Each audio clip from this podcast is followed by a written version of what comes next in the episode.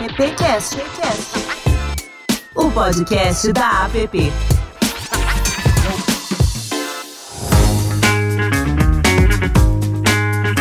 Olá, seja bem-vindo, bem-vinda, bem-vindo. Estamos aqui mais uma vez com o nosso querido e amado AppCast.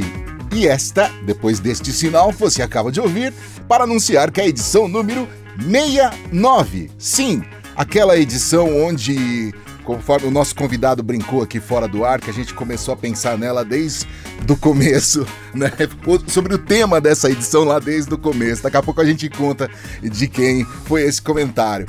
Pois é, essa edição número 69, né, um número que por anos é considerado assim bem sugestivo. Os praticantes sabem sobre o que eu tô falando, certo? E os criativos do AppCast não perderam a oportunidade de trazer um tema que tem tudo a ver com a edição deste programa. Sexo na propaganda. Mas calma lá, pode deixar assim as crianças na sala, porque a gente vai falar um pouco sério aqui, quebrar os, alguns tabus e saber de fato a opinião de quem trabalha ligado a este tema. Para falar sobre isso, a gente tem aqui nossos convidados, mas antes eu quero chamar a Silvio Soledade. Chegamos em edição 69, hoje com convidados que você conhece bem, né? Conheço bem essa dupla aí, sensacional. Acompanho a carreira deles. Não vou falar o nome porque eu vou deixar aqui para a Mari falar deles. Mas é, chega, chegamos com bastante, bastante motivados, né, Lupe? Porque foi um grande desafio para a gente começar esse projeto há um ano e meio atrás. E a gente vê a quantidade de bons conteúdos, de bons debates que a gente tem tido. Eu, para mim, eu, eu, eu, os podcasts da, é, da, da app viraram a minha companhia de final de semana porque é impressionante a quantidade de coisa boa, de é. debates que gera reflexões e que a gente carrega não só para nossa vida profissional, mas acima de tudo para nossa vida pessoal. Beleza, tá com a gente também o Adão Casares. Olá, Adão, bem-vindo de novo. Bom dia, boa tarde, boa noite e boa madrugada, porque se o Silvio escuta de sábado, eu escuto de madrugada. Boa. Muito bom esse programa hoje. boa. Olha quem voltou, Zé Maurício Pires Alves. Bem-vindo de volta, Zé. Ah, é sempre um prazer estar aqui com você e receber os convidados que nós recebemos, né? Isso é muito importante para nós, nós ficamos muito honrados de ter a qualidade dos convidados que aqui participam. Bacana. Marizita Maricruz, diretamente do Condado de Campinas. Marizinha, tá tudo bem? Bom dia, boa tarde, boa noite, tudo bem com os nossos convidados aí, mais uma edição. Né? Você perguntou quem estaria aqui hoje. Estão Mayumi Sato, ela que é colunista do portal Universa e ela também é diretora de uma rede social de relacionamento que tem aí mais de 15 milhões de pessoas. E também temos Tiago Barreto, ele é diretor de criação na VMLYR, tá, gente? É difícil, ele falou que já fez até campanha para o pessoal falar o nome da agência. A agência atende marcas do segmento, né? É, a Prudence e também o Tinder. Muito bem. A Mayumi, é, eu, também fora do ar, eu disse que ela foi culpada pela última coluna dela lá no, no, no Universo, de, de, de eu ficar curioso de assistir lá o Casamento às cegas. vale a pena, viu? Você que é assinante aí do UOL, do Universo, vale a pena ler essa coluna, porque é, é, um texto bem, bem humorado, bem legal. Gente, muito obrigado por todos estarem aqui. A gente já falou sobre sexo aqui no AppCast, foi lá no início, e que bom a gente tocar nesse assunto de novo. Mari, bora lá começar a conversar com os nossos convidados, que tal? Bora lá. Já que a Mayumi falou, você comentou do portal, né, da coluna da Mayumi, eu queria saber, Mayumi, é, a gente vê aí uma, uma série de construção de novos termos, de repensar os termos, né? Por exemplo, não usar denegrir, não usar criado mudo, essas mudanças todas. E na sua coluna no portal, quais termos você baniu da sua cobertura e quais temas você tenta trazer uma nova abordagem? Oi, Mari, é um prazer estar aqui com vocês. Bom, falando da sua pergunta, o meu objetivo na minha coluna lá no Universa ou no podcast, também tem um podcast, e é, nas minhas redes sociais, é sempre fugir do senso comum quando o assunto é sexo. Então, o meu objetivo sempre é mais me afastar de uma visão muito simplista, limitada e mais preconceituosa do sexo de uma forma geral, sabe? Porque acho que a gente cresceu consumindo muita coisa sobre sexualidade. É, é, esse não é um tema que é novidade, seja nos meios tradicionais de comunicação, em qualquer outro meio de comunicação, né? Na nossa programação diurna, na televisão, a gente sempre teve muito sexo. É, nos programas de finais de semana, sempre se falou e sempre se vendeu muito sexo. Mas a abordagem, durante muito tempo, sempre foi a mesma. Ou era de julgamento, ou era de piada. Então, a gente acabou crescendo achando que é ok classificar qualquer coisa que foge de uma caixinha convencional como estranho, bizarro, julgar o comportamento alheio, o desejo do outro, os relacionamentos do outro e até a orientação sexual do outro. Então, o que eu tento é fugir disso, desse lugar da estranheza, da piada, que foi onde a gente se acostumou a estar tá quando fala sobre sexo, né? Eu, pessoalmente, não tenho o objetivo de banir uma palavra, banir um termo, porque eu acho que esse tipo de coisa não soluciona muita coisa. Pelo menos assim, é, é, o meu jeito de trabalhar, né? Eu acho que a linguagem ela é mais um reflexo da nossa identidade, das nossas construções sociais, do que o contrário. Eu não acho que mudar a linguagem opera uma mudança social, de estrutura. Então, eu me apego mais a essa nova forma de olhar porque é diferente. A minha intenção é sempre criar um espaço onde a gente gente pode falar sobre o que é, é tabu com naturalidade, apresentar diferentes pontos de vista. E aí, na coluna, no podcast, nas redes sociais, a minha intenção é a mesma. Não é dizer o que você deve ou não deve fazer, que palavra você deve ou não deve usar. É te apresentar novas histórias, informações que vão povoar o imaginário das pessoas e aí cada um decide o que leva para si. Bacana. Tiago, vem para a conversa. Como vai, pessoal? Obrigado pelo convite, prazer estar aqui com vocês. Silvio, que me ligou pessoalmente, muito obrigado. Ele brincou aqui que não queria falar quantos anos a gente se conhece, né? Eu falei faz, faz mais de 20, acho que faz 23, Silvio. Nossa, para deixar claro aqui, para entregar a idade já e. Conheceu na puberdade, né? Sim, foram na maternidade. É, é, não, eu tinha 18 anos e, e, e, é muito legal aqui esse convite, uma coincidência aqui já. É, a naquela época, eu, eu tava, a primeira campanha que eu coloquei na rua, assim, foi o lançamento de uma revista íntima direcionada ao público feminino. Não sei se você lembra disso, se você estava ali na agência nessa época, eu chamava Revista Íntima. Eu lembro, lembro. A capa, lembro. A capa foi com o Humberto Martins. Cara, foi, foi muito legal na época, assim, né? Porque não se via, não tinha esse tipo de produto, né? Foi minha primeira campanha que eu coloquei na rua, assim, falei, poxa, que trabalho diferente e bacana, assim, para começar, sabe? Legal, legal. Silvião, já que você estava conversando aí, você quer é. fazer alguma pergunta para Mayumi, pro quero. Thiago? Vamos lá. Eu quero fazer para os dois. Uh, a gente vê, a gente fala muito, uh, há pouco estava falando sobre diversidade, inclusão lá com o pessoal da Uniesp, a universidade lá na Paraíba, que é a nossa próxima PP lá na Paraíba. E, e falamos muito sobre, sobre isso, e a questão dos padrões, porque a gente fala, fala, fala, mas pratica coisas diferentes. A gente continua vendo na publicidade algumas questões padronizadas, principalmente no termo, quando a gente fala de, de sexualidade, né? Como é que vocês estão vendo a propaganda do passado e do presente e o que vem pela frente em termos de usar esses termos sem preconceito, quebrando tabu, de uma linguagem que seja mais acessível? Porque me parece, eu não sou da área de criação, mas me parece ainda que nós estamos distantes de chegar num, num, num meio termo, né, numa evolução. Parece que a gente ainda está patinando em algumas situações. A já vista campanhas de cerveja, por exemplo. De ver campanhas super legais, mas ver outras que continuam tratando a mulher como um símbolo da cerveja. Não que ela não possa beber, mas aquela coisa da mulher bonita, padronizada. Né? Então, como é que vocês estão vendo ainda, ainda essa questão da sensualidade tratada na comunicação, na propaganda? Vamos começar pela Mayumi? Pode ser. Bom, a verdade, Silvia, assim, é que eu, eu acredito que a publicidade, ela não é, opera, é, ela não é um agente de mudança da sociedade, ela é só um reflexo de como as coisas são no nosso dia a dia, na nossa estrutura social, no nosso convívio, né?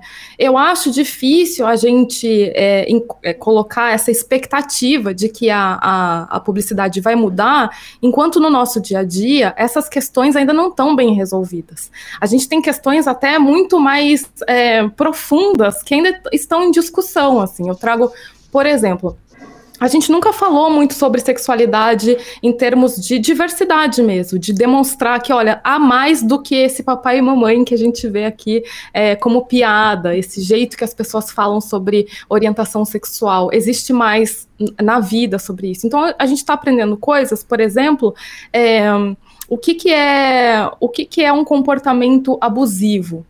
São coisas que a gente ainda está discutindo diante da sociedade. Né? A gente, a cada caso que acontece de, de, um problema, os conflitos sobre esse tema, ainda há discussão, mas isso, será que isso é abuso? Será que não é? Então tem coisas muito profundas que a gente não resolveu, então é difícil que a publicidade já tenha isso absolutamente renovado, que traga uma nova linguagem a respeito de todas essas questões.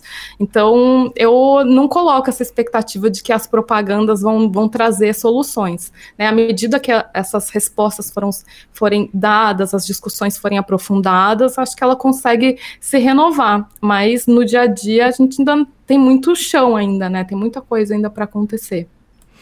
Tiago. Eu, ve, eu, vejo assim, uh, eu acho que sim, a, a, comunicação nossa hoje, a propaganda, ela reflete o que a sociedade pensa, né? E a gente está aqui no Brasil numa sociedade que se acha super liberal e tal, mas a gente é muito conservador. Né? Uhum. Né? Isso é, isso é um problema, né? Quem está ouvindo a gente aqui, se for conservador, vai estar tá vendo um problema nisso que eu estou falando, na verdade. Né? mas, mas, é. E do lado das marcas, a gente, a gente pode, ser meio simplista aqui, separar em dois grupos, tá? Primeiro, essas marcas que trabalham com esse mercado que a gente está falando aqui, por exemplo, o, o, grupo DKT, né, que tem a, a Prudence e o próprio Tinder. Uh, o assunto faz parte né, do core dos caras, do core deles, então isso é natural que seja abordado, né? E aí a gente sempre busca fazer né, um trabalho que tenha criatividade, que tenha uma pegada de diversão, que mostre também de uma forma que traga segurança e também informação. Né? Essa parte de informação é muito importante para essas marcas também, que sempre que a gente olha o conteúdo deles, a gente acha que não, é só diversão, então não, mas existe ali também um, um, uma base de que tem um papel social também dessas empresas, né, de levar informação para as pessoas. Uh, e a comunicação deles acontece o tempo todo sobre isso, claro. Agora, outras marcas, por exemplo, eu vou citar duas, tá? A Casas Bahia, dois clientes lá da agência, Casas Bahia e Starbucks. A gente busca, uh, sim, trazer esses assuntos para a sociedade, para fazer com que as pessoas reflitam sobre isso, sabe? Mas também isso demora para ser. Não é com toda a marca que a gente pode fazer isso, porque isso precisa ser muito verdadeiro. Né? As pessoas hoje estão muito atentas para saber se o discurso de alguma marca ele é ali da, da boca para fora, da mídia para fora, ou se isso de fato faz parte do dia a dia da empresa. Né? Quando a gente fala sobre minorias, sobre diversidade, por exemplo, numa Casas Bahia, existe o comitê de diversidade lá dentro, que a gente tem conversa sobre ele para falar sobre esses assuntos. Existe também do nosso lado da agência, a gente também tem um comitê parecido que a gente também conversa sobre isso o tempo inteiro. Para quê? Para a gente ser capaz de fazer campanhas que de fato tragam esse tema abordado da forma certa, né? E que as pessoas vão olhar isso e falar, não, gente, esses, eles não estão usando o assunto para vender alguma coisa.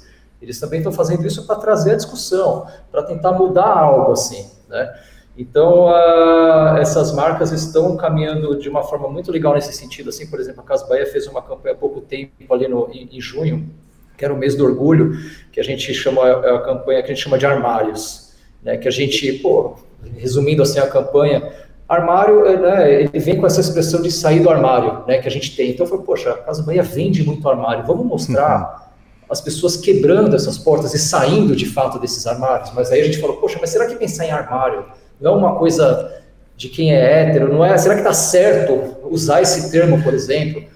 Como que as pessoas vão ver isso nas redes sociais, né? Enfim, teve uma discussão muito grande para falar sobre isso. A gente chamou o Gil do Vigor uh, para fazer essa campanha junto com o Lucas, né? Que tinha acabado de sair do Big Brother, que tinha tido aquele o, o beijo, né? Que teve muitos comentários ali em vários sentidos. Enfim, a gente conversou com todo mundo, fizemos a campanha e foi sensacional o resultado, sabe?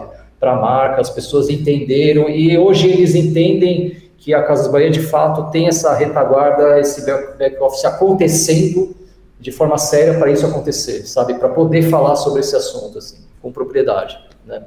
E uma outra campanha que eu acho muito legal é, é que a gente fez há pouco tempo também do Starbucks, que é o nome da campanha é Eu Sou, essa campanha ganhou o primeiro Grand Prix inglês do Brasil tá, há, há pouco tempo. É, esse Grand Prix inglês a gente chama que é o leão da diversidade, que depois é, é mais legal chamar ele de o leão da mudança, né? Porque ele traz um olhar diferente para as pessoas, das marcas para as pessoas, para fazer todo mundo pensar. E o que é o case assim? No, no, no Starbucks você sabe que você escreve o um nome no copo, né? Para a pessoa chamar ali na fila, tal. Na hora que a sua bebida ficar pronta, eles escrevem o nome e te chamam ali. Então a gente abriu um cartório no Starbucks para as pessoas trans poderem ir lá e fazer essa mudança do nome, transformar o nome delas no, na certidão, de, no RG, usar o nome social a partir de então, sabe?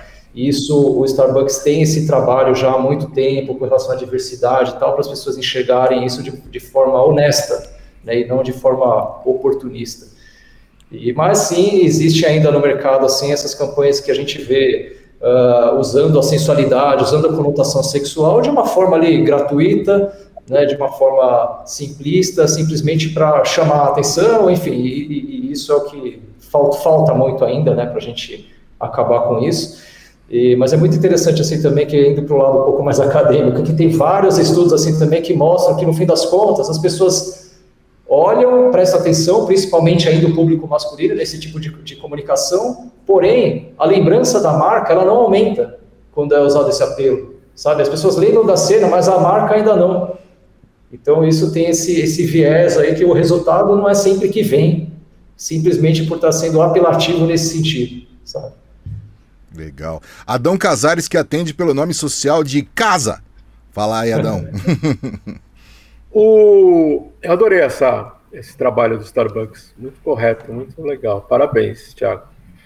Deixa eu falar, eu assisti aqui na Globoplay um dia desses, baseado na, na obra do Byung-Hee Han, é Sociedade do Cansaço, né? E tem um negócio lá que me chamou a atenção, né? Que parece que o espelho foi trocado pela tela, né? No Instagram surgiu em 2010 então, desde então, os procedimentos estéticos cresceram em jovens de 13 a 18 anos 141%. O ano passado, 2020, não, passado não, 2020, teve uma procura de 540% em harmonização facial no Google. O que é isso? É o efeito Kardashian, as amigas da Mari? o que é isso, Mayumi? A gente acha que também não dá para simplificar, né, uma, uma, uma, uma questão como essa, porque a gente está falando até falando sobre a sociedade do cansaço, a gente está falando do, de um momento em que a gente vive em que tudo é performance, né? Tudo é estar melhor amanhã em relação ao hoje, ao ontem. E essa pressão ela acontece tanto em questões intelectuais, em questões de produtividade, quanto questões estéticas. Acho que não tem nada caminhando sozinho aí.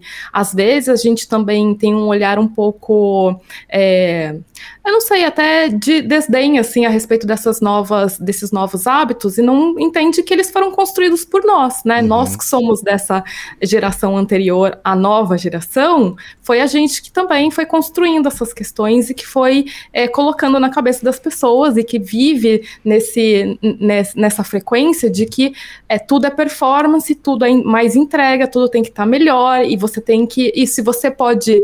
É, entre aspas, né, corrigir algo que a sociedade encara como um erro, seja estético, seja estrutural, a cobrança que você faça isso, a cobrança que você haja, é que você é, realize uma mudança. Então, olhar para isso também de como fruto das nossas escolhas, talvez, né, da geração atual, para que as próximas gerações se sintam pressionadas aí nessa direção, acho que é, é importante, porque não tem nenhuma geração é, isolada da outra, né? São todas uma construção após a outra, assim.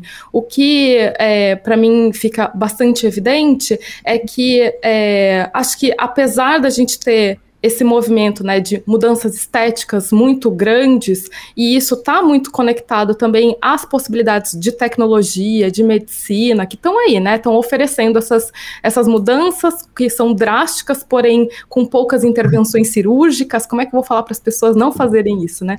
Mas ao mesmo tempo a gente também está vendo um movimento crescente de, do body positive, né? Da, do sex positive, que é olhar também para as diferenças de uma forma muito gentil, muito muito com interesse né, nos corpos diferentes, nas pessoas diferentes. Eu vejo agora até um mercado super interessante, que é o, o, o mercado prateado, que chama, né? Que são das uhum. pessoas que já são grisalhas.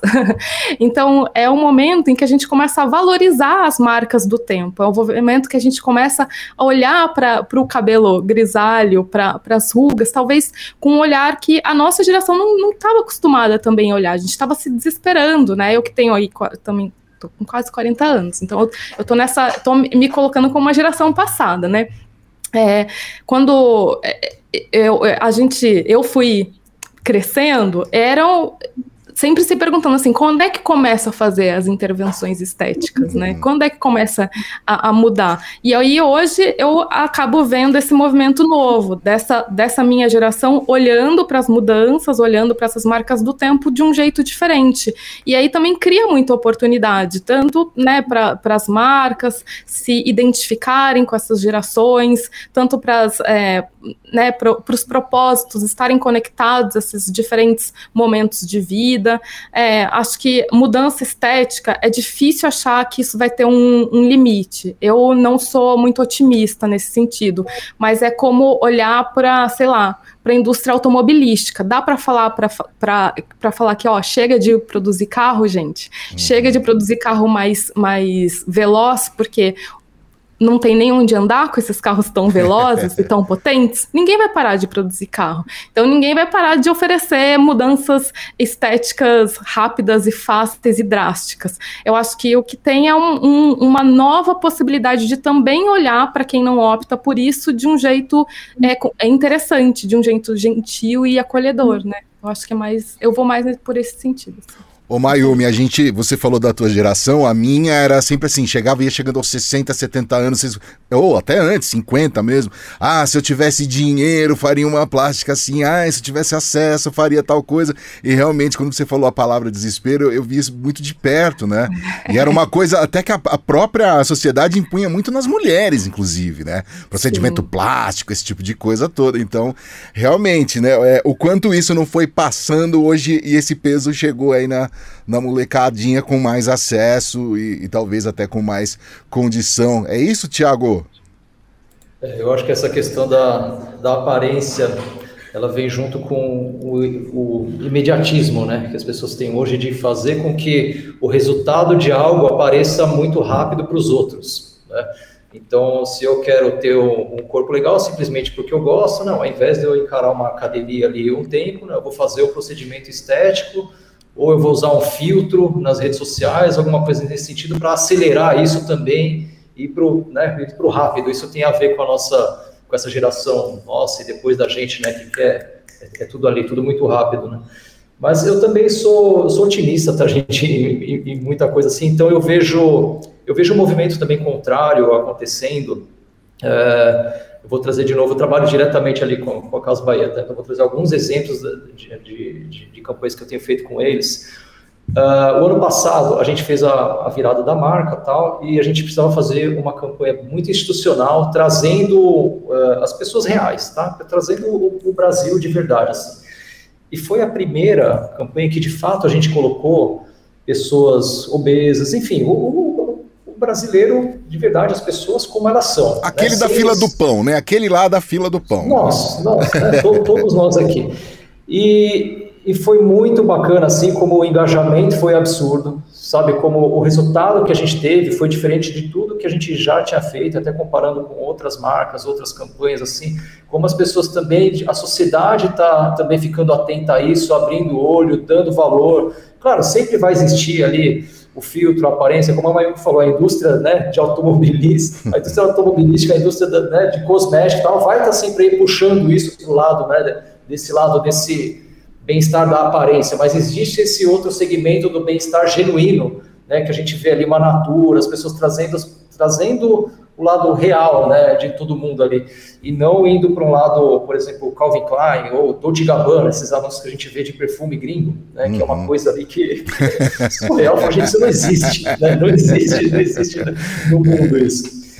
Então a gente, uh, eu, eu vejo muito movimento nesse sentido também de dar valor, de trazer a verdade das pessoas com isso para a gente tentar né, tra trazer essa, esse recado também, não, gente, a vida é mais que isso, não é aparência, não é imediato, vamos todo mundo ser o que a gente é de verdade, assim, sabe? Estamos é, tentando, né? Estamos tentando, mas de fato a gente precisa do movimento da sociedade que já existe, na verdade, né? Tudo isso vem da sociedade, mas precisa que as pessoas, que, que a nossa maioria da sociedade pense dessa forma para isso de fato acontecer. Né? já, já pensou se uma gota de Dolce Gabbana oh, ou de, de Calvin Klein mudasse a gente, hein? oh, diz aí, Adão, daqui a pouco, oh, Zé, daqui a pouco eu te trago para conversa aqui, Zé. Não, eu só queria é, então, Mayumi, especificamente com você, é que eu estranhei a idade, de 13 a 18 anos, né? Essa procura absurda, né? Não sei se é porque eu já sou cabelo prateado, como você disse, né? Mas eu acho um absurdo, tão jovem já mudando, procurando, cortando, né? Só isso que eu achei estranho. É, mas eu, assim, é, vamos combinar que se a nossa geração não olhar para a próxima achando ela, ela estranha, tem alguma coisa errada, né? Uhum. tem, tem mudanças que até acho que a gente tem é, pouca capacidade cognitiva de acompanhar. Às vezes eu vejo algumas coisas assim, o jeito que os jovens consomem conteúdo, eu posso olhar para eles e falar assim: que absurdo, gente, vocês estão ficando só dois minutos na tela para ler alguma coisa. Mas esse é o novo jeito de olhar para as coisas. A verdade é que eu acho que tem coisas que eu prefiro olhar é, entendendo que é um movimento acontecendo, querendo compreender de onde ele veio, para onde ele vai, mais do que olhar com olhar julgador, porque eu acho que se eu também parasse para pensar na minha adolescência, as gerações mais velhas, elas me julgavam também. Elas achavam essas tatuagens que eu tenho pelo corpo todo completamente absurdas. Eu estou deformando o meu corpo. Era isso que eu disso. ouvia. Era isso que eu ouvia durante muito tempo, né? E não tem. Eu continuo sendo a mesma pessoa, com os mesmos, a mesma, é, com a mesma capacidade intelectual, porém com o meu corpo mudado. Então acho que é só nesse sentido. Eu também, eu concordo com vocês também que é, é uma coisa que chama atenção, que faz com que a gente pense, nossa, para onde será que está indo? Mas acho que a gente está muito conectado a esse momento que o Thiago falou, onde é possível você optar por mudanças drásticas e aí cada um que lide com as consequências, que há consequências positivas ou negativas, enfim, é, e é possível acolher o, as pessoas que optam pelo natural, pela, né? Eu acho que a gente está nesse momento de olhar para a diversidade até nisso, né? Não entender assim, por esse caminho da diversidade é bom, por esse caminho da diversidade não é. Gente, tem espaço para tudo, tem espaço para as mudanças e tem espaço para o natural e tem espaço para a gente se comunicar, né? Para as marcas se comunicarem com esses diferentes polos. Eu que trabalho com sexualidade, a gente já vou emendando aqui, vocês. Bora, bora, Mayumi. é, a, nossa, a nossa plataforma, né, que é o Sexlog, a gente tem 15 milhões de pessoas. E uma das coisas que eu aprendo ao longo desses últimos anos, a gente tem crescido 3 milhões de pessoas por ano, assim. E, e é muita gente diferente, é muita gente entrando. E o que eu tenho percebido é que não dá para olhar para o jeito como as pessoas se expressam, seja esteticamente, eroticamente, a partir da minha régua. Quando eu faço isso, eu erro, até como comunicadora, até como gestora dessa plataforma. Quando eu olho para essas pessoas e compreendo, essa é a realidade delas, é assim que elas se comunicam, é assim que elas se expressam, eu consigo me conectar com elas de uma forma muito mais real, como o Thiago falou. Então, na nossa plataforma, eu tenho pessoas que são ultra fitness, sabe? Aquela influenciadora de, de fitness que tá sempre malhando e que tá sempre. E elas estão vivendo a sua sexualidade de uma forma livre. Do outro lado, eu tenho uma grande quantidade, até de mulheres, que elas se orgulham de utilizar um termo para se definir como BBW, Big Beautiful Woman. São mulheres gordas, poderosas, gostosas e que são orgulhosas disso. E elas estão ali convivendo no mesmo ambiente, sendo agentes do, do próprio prazer, do prazer do outro. Acho que se a gente é, ir com calma, a gente consegue comportar todas essas diferenças e dar espaço para todas elas. Legal. Obrigado. Zé Maurício. Adão, antes disso, você precisa ir, cara? Eu preciso sair 11h15, mas ah. eu vou ah. escutar o Zé porque sempre é uma pergunta é... muito boa. O Zé é, o, é, o, a, a pessoa da, dos negócios aqui, né, Zé? Zé? É, eu, vou, eu, vou, eu vou voltar um pouco mais para o tema do, do, do AppCast de hoje, que é o sexo na propaganda, né? E eu fico pensando assim, até onde né, o apelo sexual seduz o consumidor. será que existe um desejo inconsciente pela propaganda sexual? É, usando o sexo. Aí eu falei umas duas perguntas para vocês. Usando o sexo, os produtos podem transmitir uma imagem de poder e prazer? E qual é o maior alvo da propaganda sexual? O homem ou a mulher? Vocês me desculpem eu voltar assim, para o tema do sexo, a propaganda, mas vamos trabalhar esse assunto assim um pouco mais, né? Sim, é o nosso tema, inclusive, né, Zé? Tiago, vamos começar respondendo? Vamos lá. Zé, então, eu, eu acho que, vendo aquele, né, alguns estudos aqui que eu, que eu citei, assim, o uso do sexo, das, das imagens, né, que remetem a isso, tá? como a gente via muito, né, há 20 anos, há 10, e até a gente vê ainda, né, na verdade, assim, mas muito menos. Isso ainda é, de fato, um artifício que é utilizado, né, que, que tem muita agência, muito cliente que ainda aceita isso, que topa, mas a gente vê é, que não traz, não é esse tipo de pensamento, esse tipo de imagem que vai trazer um resultado, de fato, para o cliente ali, sabe, o resultado seja de marca, seja de venda, Uh, um exemplo clássico aqui foi a própria escola, tá? quando resolveu mudar a comunicação de verdade ali, né, alguns anos, trazendo humor, trazendo piada, deixando de lado ali aquele padrão de, né, da comunicação de cerveja, de colocar a mulher de biquíni na praia. Uhum. Cara, foi ali que eles viraram líderes tal que estouraram, né? Porque trouxe uma coisa que era diferente, já existia o começo desse pensamento né, da, da sociedade de olhar isso como um abuso, né, principalmente o abuso do corpo da mulher, uh, que a gente nunca, nunca, nunca vê, né? A gente não via homens sendo colocados nesse papel, né? E, e hoje em dia isso está ainda mais complicado porque finalmente as pessoas abriram o olho para isso e já, a gente já não quer ver, né? A gente já não quer que esse, que esse, que, que essa erotização da comunicação, da propaganda e principalmente do corpo da mulher aconteça o tempo inteiro só para vender alguma coisa. Né? Então as pessoas estão muito críticas com relação a isso. Uh, ainda bem, vem junto com isso o empoderamento feminino. Né? Então a gente está tendo um monte de mudanças assim acontecendo para a gente deixar de fazer isso, sabe? Até, por exemplo, trazendo o Tinder aqui, é, algumas peças que a gente vê do Tinder, uh, não são ali do, do, do encontro do, do, do, homem com a mulher, é da mulher com a mulher. É, a, gente, a gente coloca às vezes a mulher como é, como quem, quem, domina a, relação, como, de forma natural. Né? A gente também não pode parecer que isso é uma exceção e que a gente está fazendo para parecer que a gente. Não, é porque tem que ser assim. Né? A gente tem que fazer isso de uma forma nivelada, da forma igual entre os dois sexos. assim. Uh, então, ainda existe, mas a gente não acredita que isso vai gerar um resultado aqui ali para o cliente de vendas ou de construção de marca simples, tá? Isso acho que vai gerar mais crítica hoje do que resultado positivo. E também tem o lado das ferramentas, né? Se a gente vê, por exemplo, o Instagram, é, a gente tem ali o conteúdo que é ofensivo ou o conteúdo que não passa em filtros da plataforma e tal, que também é uma forma da gente conseguir bloquear esse tipo de, de ação que às vezes é, é puramente para chamar a atenção, né? Então acho que está mais difícil, sabe? Ainda bem para isso continuar acontecendo. Mayumi, Bom, Zé, ah, na minha opinião, essa coisa de do sexo vender, ele é, tá bem datado mesmo, sabe? Eu que trabalho com sexualidade todos os dias, tenho Sexlog, tenho outros quatro é, grande, grandes empresas relacionadas à sexualidade. É, a gente há muitos anos já não trabalha com a, a, sexualidade dessa forma explícita, muito erótica. A gente fala de conexão. E é isso que faz com que a gente é, consiga a atenção das pessoas. É isso que toca o coração das pessoas até quando elas estão excitadas. o que elas querem é se conectar com alguém. Às vezes elas vão se conectar com alguém se sentindo parte de um todo quando o desejo dela é compartilhado por outra pessoa.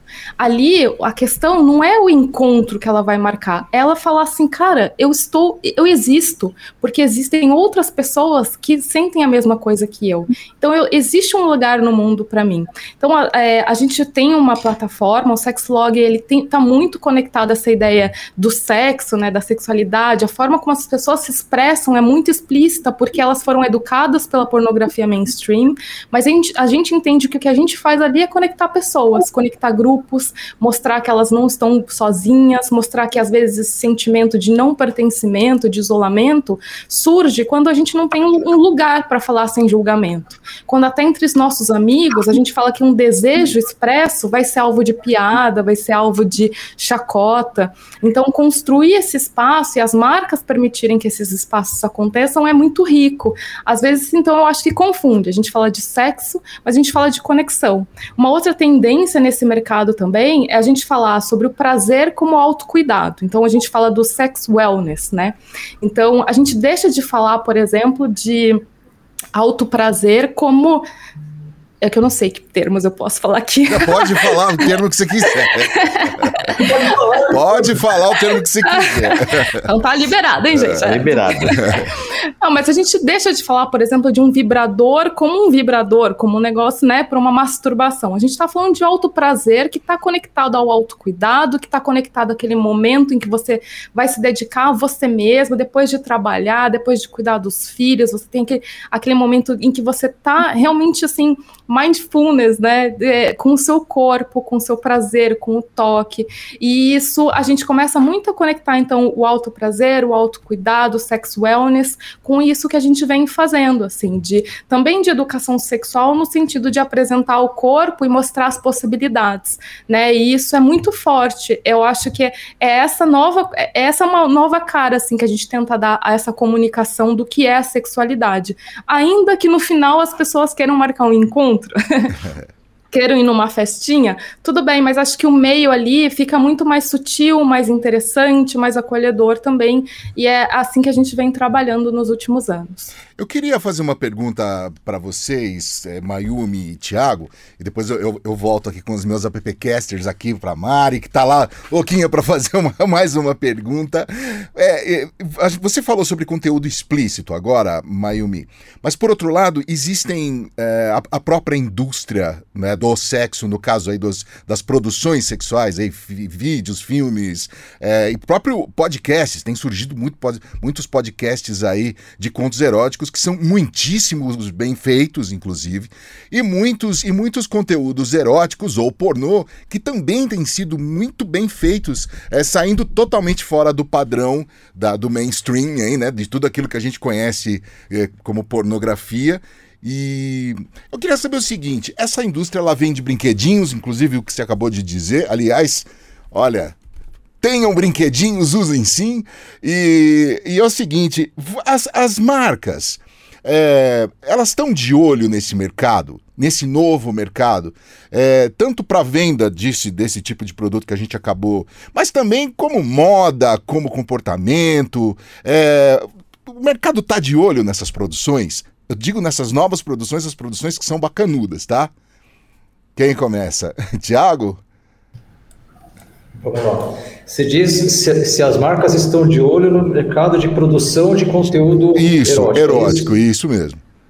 Tá. Ali, a gente não tem, uh, com, com, os clientes da agência, a gente não tem feito parcerias, tá? A gente não tem feito nada nesse sentido, assim, com esse, com os conteúdos. O que a gente, o que a gente trabalha, por exemplo, vamos falar de uma plataforma nova que é o OnlyFans. Sim. Tá? Que virou uma, né, é uma plataforma onde tem muito tipo de, né, tem ela tem essas assinaturas, enfim, ela é muito baseada uhum. nesse conteúdo erótico, porém não precisa também, né? A gente sim, pode sim. fazer qualquer tipo de conteúdo lá e ter uma assinatura de algo que seja né, em, em outro tipo de conhecimento. Uh, nessas plataformas, sim, a gente sempre está olhando, tá? A gente sempre está uh, vendo quando faz sentido de verdade, sentido verdadeiro, a gente uhum. entrar né, né dentro de uma plataforma dessas para fazer alguma ação, porque a gente sabe também que o público que está lá dentro né, é, é, um público que tem um pensamento também diferente da massa, né, que não só na questão de ser menos tradicional, mas que tem mais informação, é uma, são pessoas que buscam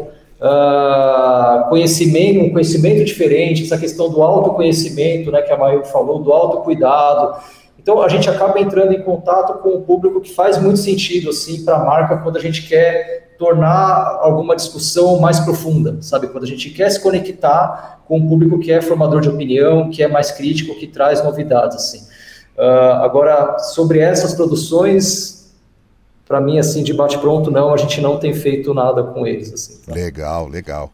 Mayumi, é, eu que estou na ponta do, deles, né? O, quem, quem, trabalha com conteúdo mais explícito, sinto essa dificuldade, assim, o tabu ainda é muito grande, apesar de que, assim, como eu vinha falando do, da questão do, do sex wellness, né, do, do bem-estar, a Amaro, por exemplo, começou a vender é, vibradores recentemente, né, lubrificantes, então você vê grandes lojas de varejo, incluindo no seu, no seu portfólio ali um creminho para o rosto e um lubrificante para a área íntima. E eu acho que isso já é já é uma mudança, né? Já é alguma coisa acontecendo. Mas de fato há muito tabu assim é, com relação a a abordagem da sexualidade. A gente precisa ter muito tato para as coisas passarem, para as coisas acontecerem. Quem trabalha com sexualidade se depara com muito, muitas dificuldades. A gente, e eu, eu gosto de ressaltar porque dá até um orgulho, né? A gente não faz é, propaganda, a gente não é, não, não consegue fazer anúncio, não consegue fazer uma capa, uma contracapa de revista, mas a gente cresce 3 milhões de novos clientes por ano. Então há muita oportunidade. As poucas marcas que se conectam, que têm a coragem de dar um passo, de falar assim, vou passar por cima desse tabu, conseguem resultados muito importantes. A gente, um dos nossos podcasts, o do Sexlog de Contos Eróticos, como você mencionou, tem um milhão de ouvintes únicos, tá? No top 50 dos po top podcasts podcasts do Brasil em todos os temas, assim. Então, quer dizer, a marca que está tá aberta, preparada, está interessada em abrir esse diálogo, tem tudo para conseguir se conectar com muita gente que procura essa conexão assim com relação à intimidade que não vai conseguir com outras, né? Então, quando a Amaro diz assim, eu quero estar presente no, na, no seu momento de prazer, não tem tantas outras concorrendo com ela. Então, ela sai na frente, é bastante interessante. Mas eu também trago essa reflexão porque apesar de eu estar aqui falando Olha, marcas, olhem para esse mundo da sexualidade com, com outro olhar, com né, abertos e tal. Eu também tenho um sentimento conflitante que eu acho que é interessante a gente colocar na mesa, assim, né? Por um lado, eu não acredito muito numa política de censura, que é o que acontece hoje nas redes sociais. Uhum. Eu acho que tem um problema aí que evitar falar sobre certos assuntos, colocá-los no, no mundo do tabu, não torna a nossa vida melhor. Né? Tem uma, um monte de assuntos que hoje a gente não sabe falar sobre eles porque não teve histórico, né? A gente não teve diálogo sobre isso. Em 2021 tem coisas que a gente está aprendendo. Por outro lado, eu também me preocupo que todo mundo tenha acesso a todo tipo de conteúdo de forma irrestrita, tá? Eu acho que no online esse é um ponto extremamente falho. Antes da internet, uma criança, um adolescente não tinha acesso a diálogos entre adultos sobre violência, sobre sexo, sobre coisas de adultos. E hoje, qualquer conversa, qualquer, mais absurda que seja, ela tem um muito engajamento e muito engajamento de criança, de adolescente.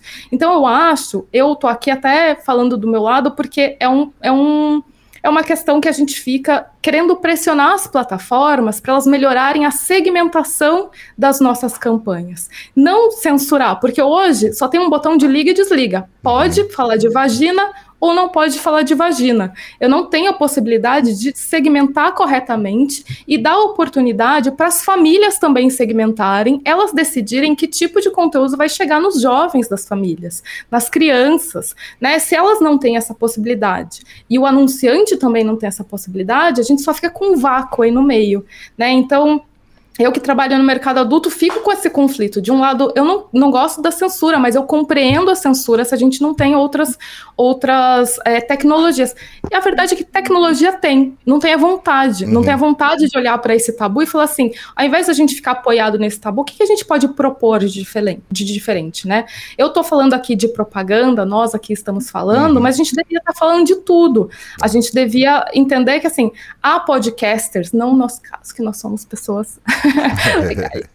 Mas há podcasters que estão aí com, né, tendo conversas super malucas, e acho que tudo bem, eles têm o direito de ter essas conversas malucas. O que não é normal é essas conversas chegarem em crianças, essas conversas chegarem em jovens que não têm nem a capacidade cognitiva, completamente, é, plenamente, né, é, é, em sua forma plena, não tem o senso crítico necessário para entender essas conversas que são conversas de adultos, né? E quando eu faço anúncio, eu quero que eles cheguem em adultos. Então, nesse sentido, eu sou muito a favor também da gente pressionar as plataformas de distribuição, porque senão fica de um lado o anunciante com, com preso, a família com medo do, das, das coisas, dos conteúdos que, as, que a família vai ter acesso, né, como um todo, e a gente não evolui assim. Então, acho que tem essas coisas de pressionar as ferramentas necessárias para que a mudança aconteça. É, a gente vê, por exemplo, aí alguns podcasts que acabam no YouTube em que as marcas investem pesado aí, né? Algumas marcas de bebida, inclusive. Os caras estão lá falando todo tipo de coisa ali. E as marcas estão juntos e, e juntas, em, em, em, alguns casos, não.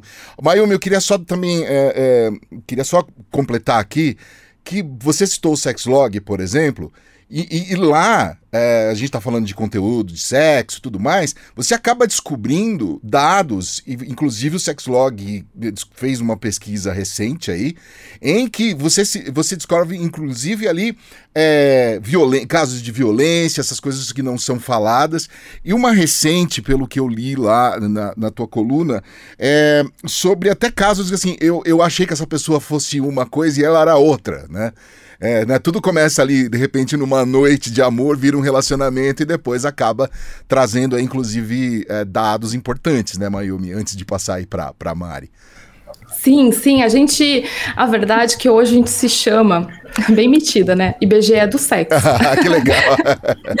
Porque nós temos uma base de dados muito consistente, são 10 anos né, de plataforma, em que a gente consegue acompanhar o comportamento do brasileiro e entender como ele varia sazonalmente, quais são os, os fetiches, as fantasias, os gostos que variam é, de estado para estado, né? De orientação sexual. Então a gente tem dados muito ricos a respeito de tudo isso isso e que, se bem conectados com outras informações né, de consumo, de interesse, dão mais. É, dão mais profundidade para o nosso entendimento do que é mesmo o ser humano, do que é o brasileiro, de como a gente se comporta. Tem muita coisa que a gente toma como fato e que ela é fato porque a gente não tem dados para confrontar, uhum. confrontar. Então a gente acaba criando muita pesquisa, muita informação importante que a gente compartilha muito, tanto com mídia quanto com outras marcas, porque o nosso sentido é o nosso, o nosso desejo é de popularizar essas informações, para permitir que a gente se conecte de fato com as pessoas. Se a gente conhece elas, fica muito mais fácil.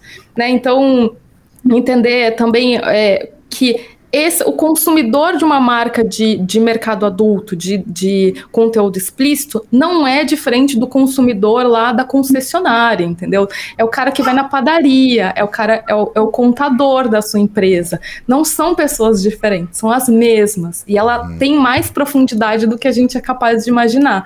E aí, hoje em dia, tanto é que a gente criou um evento, esse, esse ano foi o primeiro, a primeira edição, o Sex Summit, e aí a gente teve cinco, cinco dias de palestras falando sobre o uso de base de dados, descobertas que a gente tem feito ao longo desses anos, né? Como que a gente usa para tomar boas decisões, para se comunicar com os clientes. E ano que vem vai, eu espero que seja um evento presencial, o Sex Summit, mas é para é, compartilhar mesmo. Quanto mais gente tiver acesso a isso, acho que todo mundo se beneficia. Que bacana. Mari Cruz, o, Muito o, legal. O, o Tiago tá esperando uma pergunta sua. É para ele mesmo. é para você, Tiago. É, a Mayumi aí citou alguns desafios, né? E ela atua num segmento. Eu, eu, eu vejo, é, quando eu consumo esse tipo de conteúdo, pesquiso sobre, ele é, é um nicho, né? E você trouxe aí soluções que vocês têm trabalhado de marcas que conversam com o público, com a massa, né? É, você falou de excelentes soluções, campanhas, mas quais são os desafios da publicidade é, nesse segmento? E quais oportunidades estão aí na mesa é, que ainda não, não, não, estão sendo tão bem aproveitadas pela, pelo mercado publicitário? É, eu, eu, acho que cada marca tem assim a, é, é, a sua pertinência maior ou menor para tratar do assunto, né? Uh, e aí a gente vai atrás de oportunidades para fazer isso acontecer e o nosso desafio é ser criativo para encontrar essas oportunidades, né? Para a gente sair ali do, do lugar comum que todo mundo enxerga, onde tem oportunidade para falar sobre isso e achar formas novas disso, sim.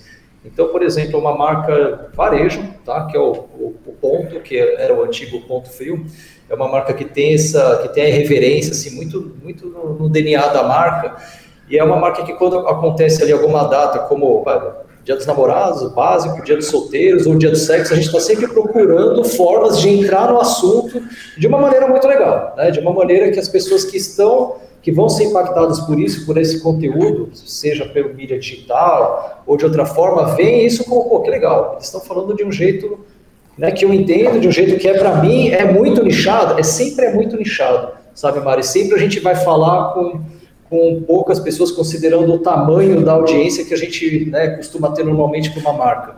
Mas aí a gente vai buscar é, é, o OnlyFans, a gente vai buscar uh, algum conteúdo, algum podcast, o próprio Tinder, a gente vai buscar algum programa que tenha a ver com isso. Uh, por exemplo, de férias com ex, né, onde a gente fez lá o de férias com o Tinder.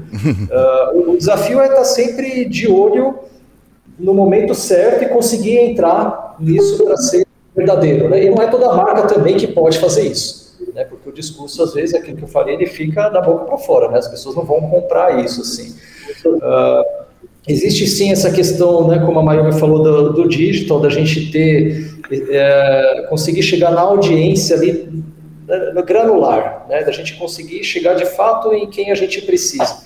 Uh, então, as ferramentas estão evoluindo ainda nesse sentido, para a gente ser muito nichado, muito segmentado da forma correta e não abrir isso né, para uma família, para os pais que não querem que esse conteúdo chegue. Mas acho que isso vai vir também o dia que tiver muito investimento também acontecendo. Sabe? É o investimento de comunicação que faz as plataformas se mexerem para melhorar logaritmos, né, algoritmos e tal. Enquanto isso não acontecer, a gente vai, vai, o processo vai ser mais lento, assim. Uh, isso para essas marcas que estão fora né, desse segmento assim de uma maneira muito clara. Né? Agora, como eu falei, para uma Prudence, para um Tinder, aí é, é, é, muito fácil né, a gente enxergar esse tipo de oportunidade e fazer isso acontecer assim com eles, sabe? A gente tem, por exemplo, e falando em marketplaces, né? É, se, você, se a gente entrar num site assim do próprio ponto frio, né, do ponto que eu acabei de falar e procurar lá é, os brinquedos sexuais e tal, tem, tem lá. Mas não é algo que as pessoas sabem, não é algo que as pessoas buscam, né? Porque, no fim das contas, assim, a sociedade ainda é muito tradicional e a gente, a marca fica sempre ali, não, legal, se é para é nichar, a gente vai contar para essas pessoas, para esse nicho que a gente tem. Mas a gente não pode ainda sair escancarando isso, porque a sociedade ainda cai em cima, cai matando sabe? Parece que a gente está ferindo alguma norma quando a gente fala que está sendo, né, está refletindo um comportamento que é bacana, um comportamento do autocuidado, do autoconhecimento. Então é, é sempre um, um, um diálogo muito, com muito cuidado assim que a gente tem que fazer internamente para buscar essas oportunidades e ir atrás, sabe? Ô, Tiago, ainda é mais ou menos assim como você entrar na farmácia e pedir remédio para hemorroida ou Viagra, né? Mais ou menos. É, não. você pede baixinho, né? Não, e outra, eu acho que pede mais baixinho ainda o Viagra. É. Né? oh, tem aquele azulzinho tal, Flanax? É. Não, não, não é o outro. É. Ô, Silvio, vem pra roda, Silvio. O, eu tá, queria aproveitar um gancho da, que, de, de, que a gente está falando de conteúdo, propaganda. De qualquer maneira, conteúdo é, é, muito mais relevante quando a gente fala dessa questão de sexualidade. E, e eu achei interessante porque, viu, Lupi, o nosso primeiro podcast lá, quando nós falamos de sexualidade da propaganda, era o número 9. Olha que legal! Era o número 9. Tava, tava vendo aqui, fui resgatar o, o, o, alguns assuntos ali que a gente estava falando a trazer para cá para esse novo debate.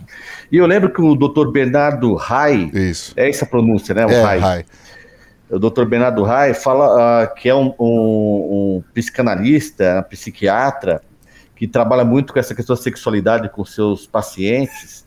E ele falou que o excesso de conteúdo, como a Mayumi falou muito bem, que a gente acaba não tendo filtro quando vai para a internet, né? Você coloca boneca na, no Google, é impressionante que vem de conteúdo de, sobre sexo, assim, não dá uhum. para vacilar porque realmente não tem filtro a internet, né? E ele falando que o, a facilidade de, dos adolescentes chegarem a esse conteúdo está criando um outro problema, que é o relacionamento. Né? O Dr. Bernardo Raio falou muito sobre, sobre, uh, sobre essa questão de sexualidade mesmo, de eles virem, verem nas, nas plataformas uh, filmes, produções sobre sexo e tal. E aí, quando vai para a vida real, não é aquilo que eles viram. E aí acaba se frustrando, inclusive, no relacionamento, isso impacta, inclusive, na tua própria sexualidade, de não se saber se ele uhum. gosta de menino ou de menina, se... porque de, a, gente fala de adolescentes, né? E, como você construir isso através desse conteúdo. Por isso que eu acho que talvez as marcas também tenham essa mesma dificuldade de qual é o conteúdo que a gente vai falar ou que vai se conectar, porque acaba tendo essa, esse, esses outros colaterais, como a gente fala, né? Porque ao excesso não tem filtro.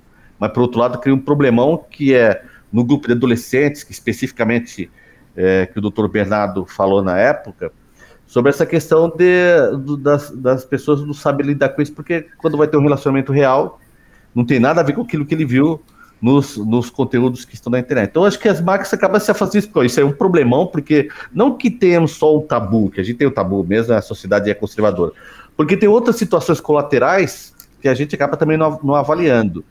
Não é diferente, por exemplo, quando a gente fala da, dos aplicativos de é, entrega de de lanche, de comida, os iFoods, o, o Rap, enfim.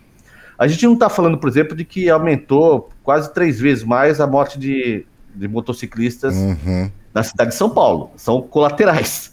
Né? Então, assim, a gente não costuma falar dos colaterais. Então, acho que no sexo tem um, um, um problema maior, porque já tem o tabu envolvendo isso. Então, quando você vai falar dos colaterais, aí foi, já, já tem o tabu. E ainda quando a gente menciona os colaterais, que é difícil, que a gente só fica falando, a gente só sabe disso porque o Dr. Bernardo Rai trouxe pra gente, né? Porque senão nem, nem tinha ideia de que esse era um problema, né? Mas ele trouxe problema e é de fato um problema, porque a gente acaba criando um universo que não existe, né? Aí quando vai para a realidade é outra, né?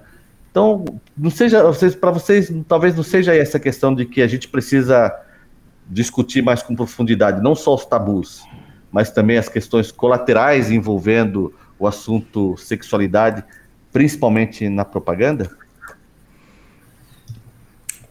Bom, é que eu acho que isso que você trouxe como colateral é um problema estrutural, assim, da forma como a gente lida com a sexualidade, né? O fato da gente não falar sobre sexualidade também não nos dá espaço para impor limites, para colocar, para sugerir limites para as pessoas, né? Quando você diz sobre esses problemas que estão virando problemas físicos, né, na, na, na vida das pessoas por conta de é, estímulos que é, são muito fortes. Né? A questão é que a gente, tá, a gente tem um cérebro que não, não, não, é tão diferente de milhares de anos atrás e a gente está querendo usar o mesmo hardware e atualizar o software todo ano. Isso que é verdade. Nosso cérebro não estava preparado para chegar a essa internet que a gente está usando, para essa quantidade de conteúdo. De... Então, hoje, quando a gente fala sobre consumo de conteúdo, acho que tem questões que extrapolam a questão da sexualidade, né? Como a gente tem estímulos tão agressivos, em, né, estímulos que liberam dopamina com tanta frequência e com tanta intensidade num cérebro que não está acostumado e que não foi projetado para receber esse tipo de estímulo a todo momento. Então, quando a gente não fala sobre sexualidade, a gente não, não dá abertura para que esse tipo de, de, de profundidade de conversa aconteça, porque é justamente no diálogo em que a gente troca informação e a gente elabora melhor o discurso, a gente repensa né, posições. E no caso da, da, de quem trabalha com comunicação, com sexualidade, tem pouco espaço para fazer isso. Né? Tem pouco espaço para testar coisas, entender o que funciona, o que se conecta com as pessoas corretamente, o que pode dar um efeito colateral não previsto. Né? Se você não tem espaço, as coisas vão acabando, acabam acontecendo é, e fugindo do nosso controle. Assim. Eu acho que isso que você trouxe é uma realidade e conversa muito com aquilo que a gente comentou antes, da gente não ter filtros, então é conteúdo muito estimulante, eu diria, muito é, que não é um conteúdo que a gente gostaria que adolescentes tivessem acesso, que pessoas, né, jovens tivessem acesso, e que hoje a gente não, não tem controle sobre isso, ninguém tem controle sobre isso, né, e é um assunto importante de, de ser debatido de fato. É, eu, a questão é isso, né? A gente só opera em dois, em dois botõezinhos.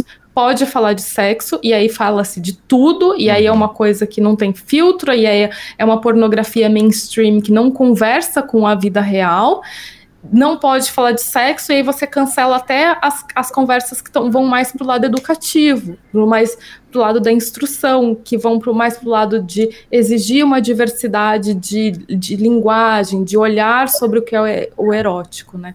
Acho que esse que é o problema, assim, que a gente encara. Mas você tem razão, os efeitos colaterais, eles são eles não são nem colaterais, são estruturais, né? A gente precisava ter espaço para discuti-los mesmo. Às vezes eu acho legal essa história de filtro, só uma curiosidade, você vê alguns canais tipo Discovery Channel ou NetGeo, History, e aí em cima assim aparece assim, é, nudez, palavras fortes, extrema violência, tá falando sobre a vida dos faraós, é uma barata. Esse é o tal do, do filtro, né? Gente, estamos tá, chegando aí ao final, queria agradecer demais. Tiago, puxa vida, é, bateu, traz, vir aqui, bater um papo com a gente, trazer tua experiência, é, a generosidade aí de responder os nossos mísseis aqui. Obrigado, Ale, obrigado. Legal, Foi valeu. Um prazer. De verdade. Mayumi, obrigado também, viu? Gente, obrigada pela conversa. Como eu disse, quando a gente dialoga sobre sexualidade, é quando a gente melhora, quando a gente evolui, assim. Então, qualquer oportunidade é muito rica, muito legal. Obrigada mesmo, foi ótimo. O, o, Zé Maurício, a filha dele, se não me engano, ela tem uma coluna sobre sexo no jornal lá no Sul, não é isso, Zé? É, no jornal Januário. É. Há 10 anos ela tem uma coluna falando de sexo. No jornal Januário. Tá vendo? É, não, tem, não tem censura. Ô Zé, lá no... A censura tem que ser feita pelo, pelo, pelo, pelo cronista. O cronista tem que ser um cara... Eu sou um cronista hoje, né? Eu faço duas crônicas, no mínimo, por semana você tem que ter limites, né? Você tem que estabelecer um padrão comportamental. E a Andréia está tocando ficha, né? Ah, legal. Boa, Zé. Boa. Está há 10 anos, acho que o pessoal está gostando, né? Olha lá. Mari Cruz, brigadão mais uma vez, viu, Marizita? Eu que agradeço esse bate-papo super enriquecedor, como sempre. Legal. Pois é, Silvio Soledade. Como sempre, a sensação de que a gente precisava ter mais umas duas horas para falar sobre esse assunto, né? Porque é tão pouco tempo, mas é importante porque esse, esse, a gente, esses, esses podcasts estão sendo acessados pela, pelo pessoal do mercado e muito por estudantes. E é um desafio mesmo a gente falar sobre isso de uma maneira é, legal, instrutiva, como você falou, divertida e sem esses abusos, né? A gente, a propaganda ela é autorregulamentada, né? A gente também fica nos fiscalizando para saber, pô, estamos passando do limite, não estamos passando do limite, e, e, essa linha a gente nunca sabe qual é, né? A gente espera reclamar, a gente age, aí quando tem uma reação a gente recua, né? O Thiago falou muito disso, testa, se der merda a gente volta atrás, aí volta, vamos ver o que, que vai dar. É o IVDM, né? O índice de vai dar merda.